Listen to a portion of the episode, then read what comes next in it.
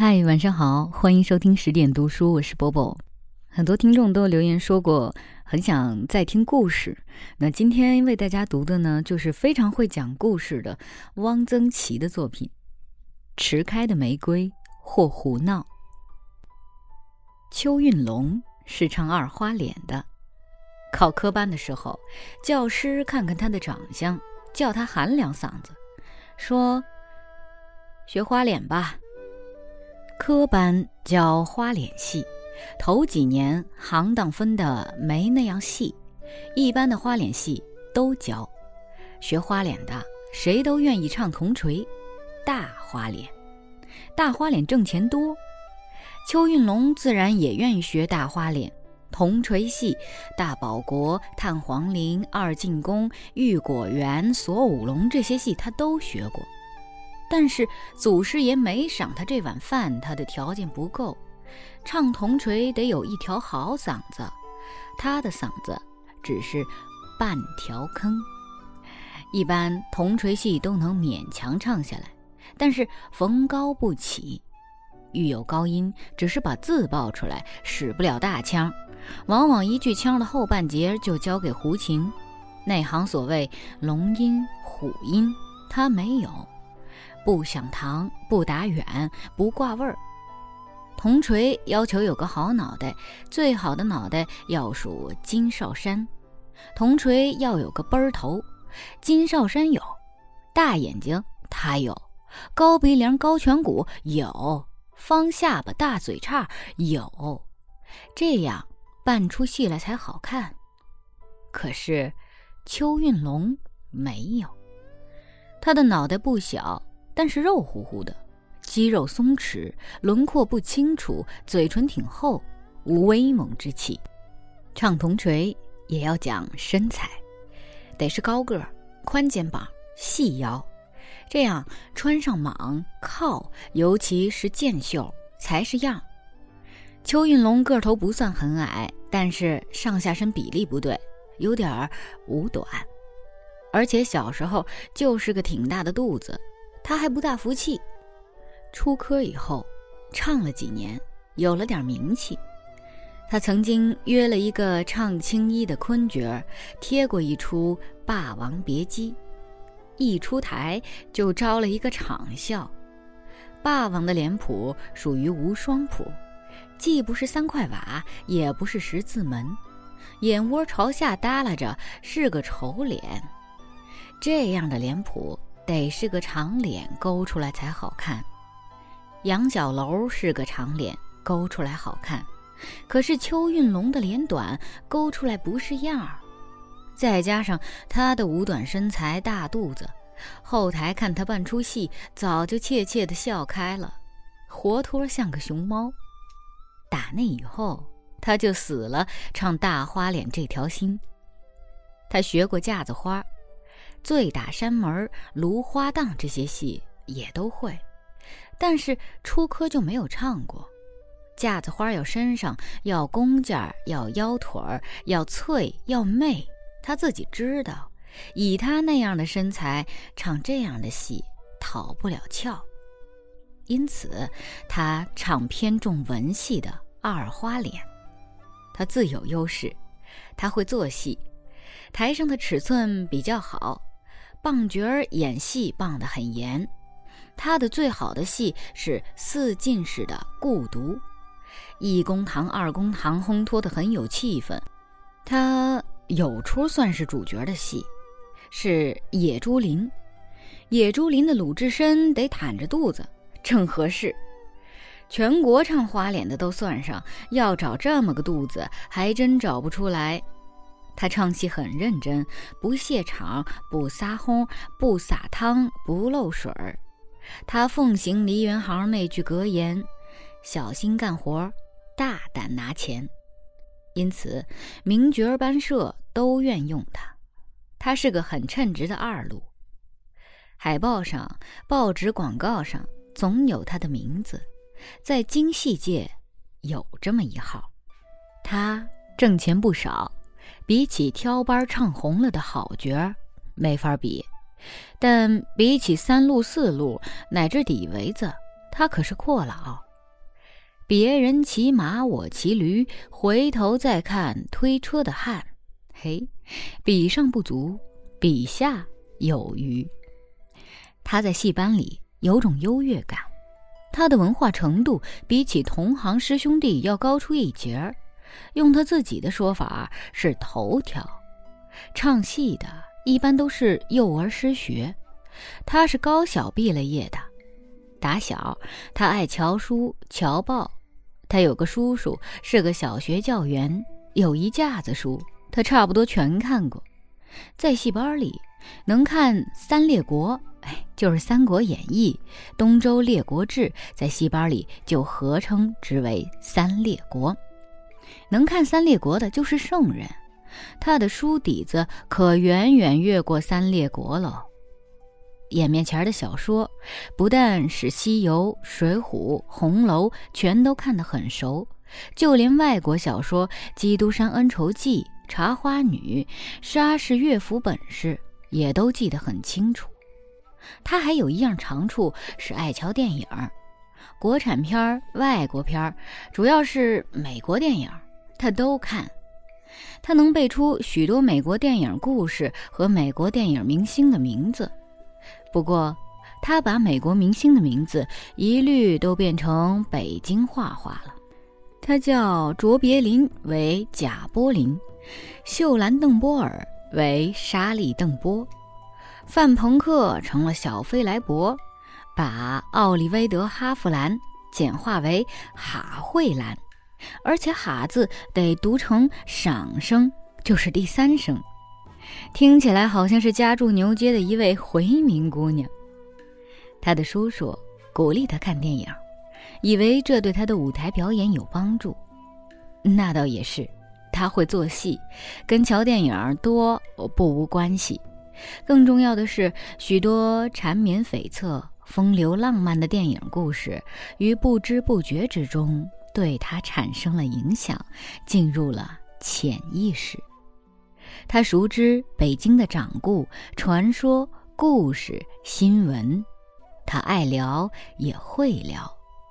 戏班的底包，尤其是跑龙套、跑宫女的年轻人，很爱听他白话，什么四大凶宅、八大奇案，每天说一段，也能说个把月。不亚于王杰奎的包公案、陈世和的聊斋，他以此为乐，也以此为荣。是举他说过不止一次的两件奇闻为例。有一个老花子在前门大栅栏一带要饭，有一天呢，来了一个阔少，趴在地下就给老花子磕了三个头。哎呀，爸爸，你怎么在这儿？儿子找了您多少年呢？快跟我回去吧。老花子心想：这是哪儿的事儿啊？我怎么出来个儿子？一个阔少爷？不管了，家去再说。到了家，给老太爷更衣，到澡堂洗澡，剃头，戴上帽盔儿，嘿，还真有个福相。带着老太爷吃馆子看戏，反正怎么能讨老太爷喜欢怎么来。前门一带这就嚷嚷动了。冯家的少爷认了失散多年的老父亲。每逢父子俩坐着两辆包月车，踩着脚铃一路叮叮当当的过去，总有人指指点点，谈论半天。天凉了，该给老太爷换季了。上哪儿买料子？瑞福祥扶着老太爷挑了好些料子，绸缎呢绒都是整匹的，外搭上两件皮筒子，一件西湖坎儿，一件貂绒，都是贵重的稀物。一算账，哎呀，带的钱不够。这么着吧，我回去取一趟，让老爷子在这坐一会儿。东西我先带着，我一会儿就来。快！瑞福祥的上上下下对冯大少爷都有个耳闻，何况还有老太爷在这坐着呢。掌柜的就说：“没事没事您尽管去。”一面给老太爷换了一遍茶叶。不想，一等也不来，二等也不来，过了两个钟头了，掌柜的有点犯嘀咕，问老大爷：“您那少爷怎么还不来呀？”“什么少爷？我跟他不认识。”掌柜的这才知道受了骗。行骗总得先下点本儿，花一点儿时间。第二个由咱们的主人公讲的故事。廊坊头条的珠宝店，现在没有多少值钱的东西了。在以前，哪一家每天都要进出上万洋钱？有一家珠宝店，除了一般的首饰，专卖钻戒。有一天，来了一位阔少要买钻戒，二贵拿出三盘钻戒请他挑。他坐在茶几旁边的椅子上，一面喝茶，一面挑选，左挑右挑。没有中意的，站起来说了一声：“对不起，麻烦你们了。”这就要走，二贵喊了一声：“等等！”他发现钻戒少了一只。你们要怎么样？我们要搜，搜不出来呢。白酒请客，赔偿名誉损失，请搜。解衣服、脱裤子，浑身上下搜了一个遍，没有。珠宝店只好履行诺言，请客赔偿。二贵直纳闷这只钻戒是怎么丢的呢？除了柜上的伙计，顾客就他一个人啊。过了一些日子，珠宝店刷洗全堂家具，一个伙计在茶几背面发现一张膏药的痕迹。膏药当中正是那只钻戒的印子。原来阔少挑钻戒时，把这只钻戒贴在了茶几背面。过了几天，又由别的人来取走了。贴钻戒，这要手疾眼快。骗案大都不是一个人，必有连当。邱运龙，哎，就是咱们的主人公。把这些奇闻说得活灵活现，好像他亲眼目睹似的。其实都有所本。头件奇闻出于《三刻拍案惊奇》第九回，第二件奇闻的出处待查。他白话的故事大多出于访客小说或三六九画报之类的小报，有些是道听途说。比如，他说川岛芳子要敲翡翠大王铁三儿一笔竹杠，铁三儿把他请到家里去，打开珍宝库的铁门，请他随便挑。这么多的水币，连金碧辉也没有见过。金碧辉就是川岛芳子，这件事儿就不知道可不可靠了。不过铁三儿他是见过的，他说铁三儿有那么多钱，可是自奉却甚薄，爱吃个芝麻烧饼。这也有几分可信。川岛芳子他也见过，经常穿着男装或长袍马褂或军装大马靴，爱到后台来鬼混。他被枪毙的时候，邱运龙没有赶上。有个敌伪时期的汉奸，北京市副市长丁三爷绑赴刑场，他是看见的。这位丁三爷恶迹很多。但是对梨园行却很照顾，有戏班里的人犯了事儿，叫公安局或侦缉队上下薅去了，托个名角去求他，他一个电话就能把人要出来。因此，戏班里的人对他很有好感。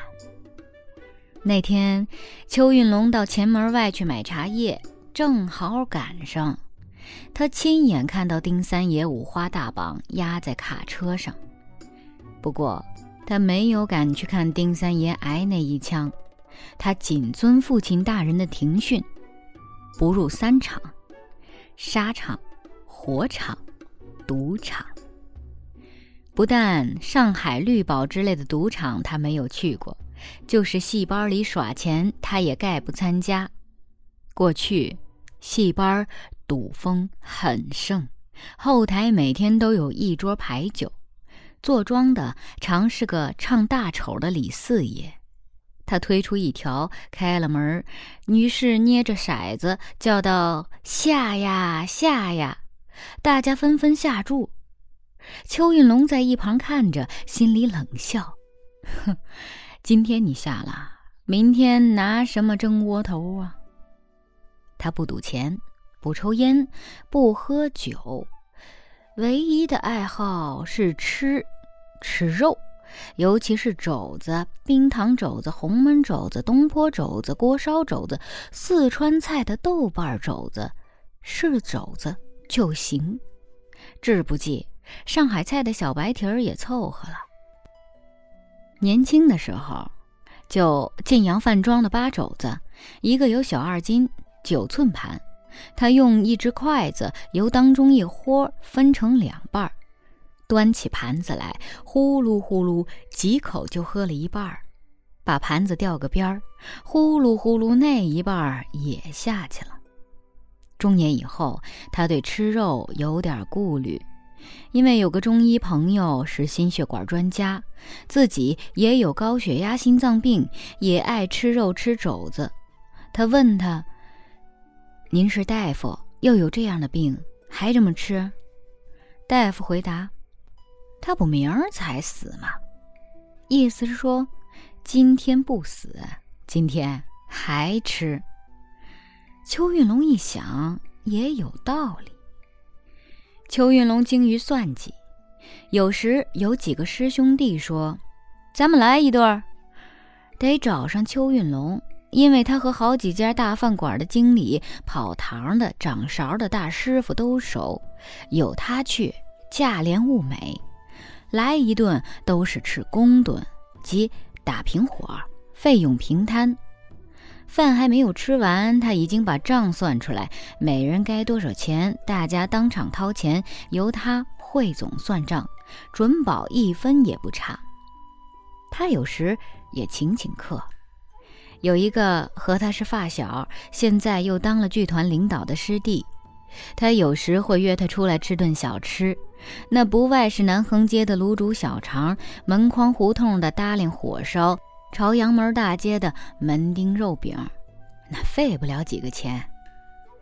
他二十二岁结的婚，娶的是著名武戏教师林恒利的女儿，比他大两岁，是林恒利相中的。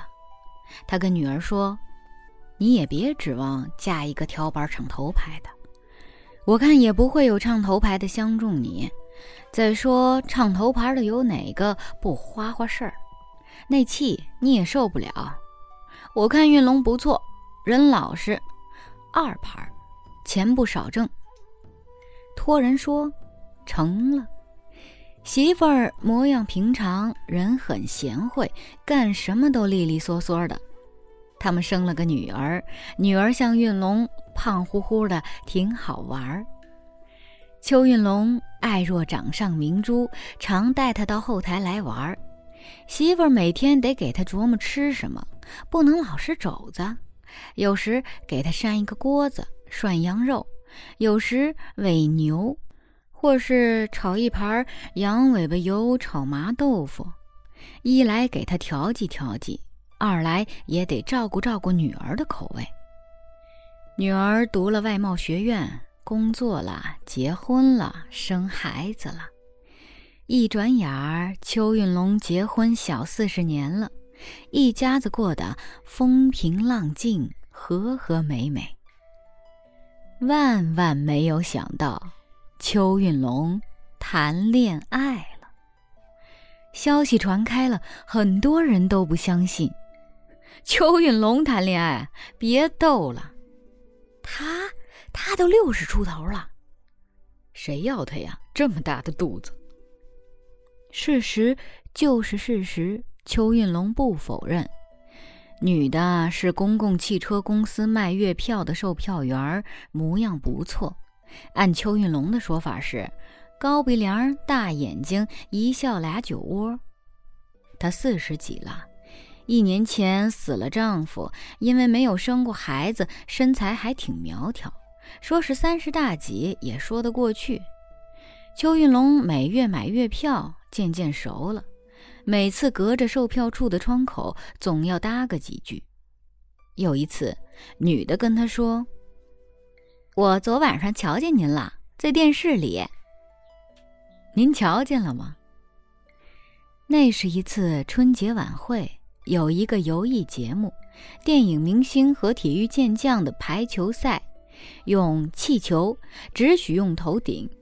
邱运龙是裁判。那天他穿了一件大花粗线毛衣，喊着裁判口令：“红队得分，蓝队过往击球换发球。”本来这是逢场作戏逗人乐的事儿，比赛场内外笑声不绝。邱运龙可是认真其事，奔过来跑过去，吹哨子叫口令。一丝不苟，神气十足。您真精神，样子那么年轻，一点不显老，是吗？邱运龙就爱听这句话，心里美不滋儿的。邱运龙送过两回戏票，请他看戏，两个人看过几场电影，吃过几回小馆子，说话这。就到夏天了，他们逛了一回西山八大处，回来，邱运龙送他回家。天热，女的拧了一个手巾把递给他：“你擦擦脸，我到里屋擦把脸，你少坐一会儿。”过了会儿，女的撩开门帘出来，一丝不挂。有人劝邱运龙。您都这么大的岁数了，您这是干什么呀？邱运龙的回答是：“你说吃，咱们什么没吃过；你说穿，咱们什么没穿过。就这个，咱们没干过呀。”女的不愿这么不明不白、偷偷摸摸的过，他让他和老婆离婚，和他正式结婚。他回家和老婆提出，老婆说。你说什么？他的一个弟妹劝他不要这样。他说：“我宁可精精致致的过几个月，也不愿窝窝囊囊的过几年。”这实在是句十分漂亮、十分精彩的话。精精致致，字眼下得极好。想不到邱运龙的厚嘴唇里会吐出这样漂亮的语言。他天天跟老婆蘑菇没完没了，最后说：“你老不答应，改名那大红花叫别人戴上了，你心里不难受啊？”他的女儿听到母亲告诉他父亲的原话，说：“这是什么逻辑？”老婆叫他纠缠的没有办法，说：“离，离。”他自觉于心有愧，什么也没带，大彩电、电冰箱、洗衣机、成堂沙发、组合家具全都留给发妻，只带了一个存折、两箱衣裳，扫地出门，去过他那精精致致的日子去了。他很注意保重身体，家里五屉柜儿一个抽屉里装的都是常用药。血压稍有波动，只要低压超过九十，高压超过一百三，就要上医务室要降压铃。家里常备氧气袋儿，见了过了六十的干部就奉劝道：“哎，像咱们这个年龄，一定要有氧气袋儿。”他还举出最近逝世的两个熟人说：“那样的病情，吸一点氧气就过来了。家里人无知啊。”他犯过两次心绞痛，都不典型，心电图看不出太大的问题。这一天，他早餐后觉得心脏不大舒服，胸闷气短，就上医院去看看。医院离他近，他的新居很近，几步就到了。他是步行去的，他精神还挺好，头戴英国兔呢便帽。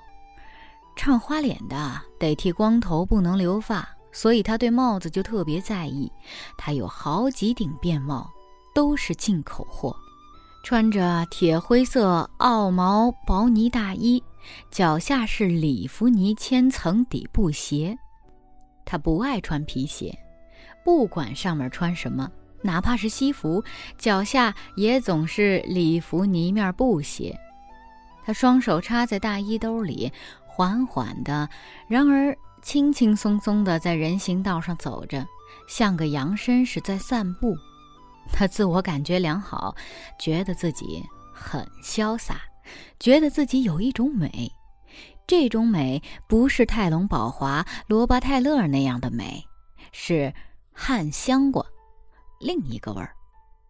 他觉得自己很有艺术家的风度气质，他很有自信。这种自信在他恋爱之后就更加强化，更加实在了。他时时不免顾影自怜啊，就是在商店大橱窗的反光的玻璃前一瞥他自己的风采。他原以为没有事儿，上医院领一点药就回来了，没想到左前胸忽然剧痛，浑身冷汗下来了，几乎休克过去。医生检查，当即决定住院抢救，大面积。心肌梗死，住院抢救需有家属陪住，叫谁来陪住呢？他的虽已登记、尚未正式结婚的新夫人不愿前来。医院和剧团领导研究，还是请他已经离婚的原配来。到底是结发夫妻，他的原先的老伴儿接到通知，二话没说就到医院里来了。对他伺候得很是周到，他大小便失禁，拉了床，还得给人家医院洗床单儿。他神志清醒，也很知情，很感激。他还没有过危险期，但是并没有把日子过糊涂了。正是月初发薪的日子，他跟老伴儿说：“你去给我把工资领来。”老伴儿说：“你都病成这样了，还惦着这个干什么呀？你去给我领来，我爱瞧这个。”老伴儿给他领来了工资，把一沓人民币放在他的枕边儿，他看了看人民币，一笑而逝，享年六十二岁。他死后，由于种种原因，没有开追悼会。悼词不好写，写什么？追悼会的会场上，家属位置让谁站着？他死后，剧团的同事说：“邱运龙简直是胡闹。”他的女儿说：“我爸纯粹是自己作的。”好了，这一篇文章就先为大家读到这儿。不知道大家有没有感觉，好像跟着我一起穿越了一个时代。其实，除去了一些时代特色以后，我们会发觉邱运龙这样的人物，在任何年代都是可以被找到的。总之呢，小老百姓们要想过好日子，要记住：别作，别闹，知足常乐。好了，今晚就是这样。晚安。故事里的事，说是就是，不是也是，不是也是。故事里的事，说不是就不是，是也不是。故事里的事，说是就是，不是也是，不是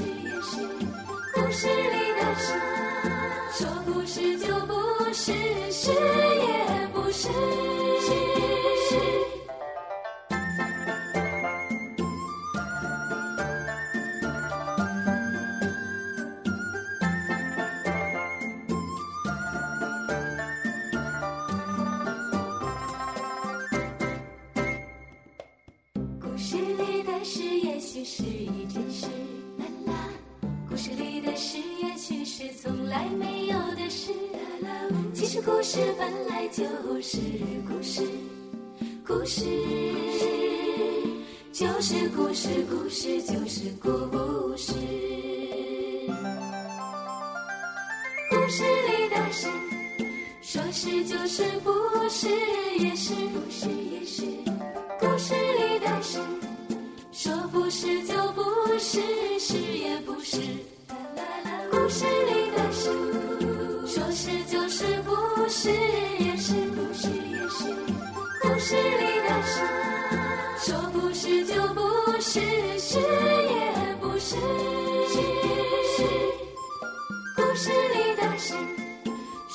就是，不是也是，不是也是。故事里的事，说不是就不是，是也不是。故事里的事，说是就是，不是。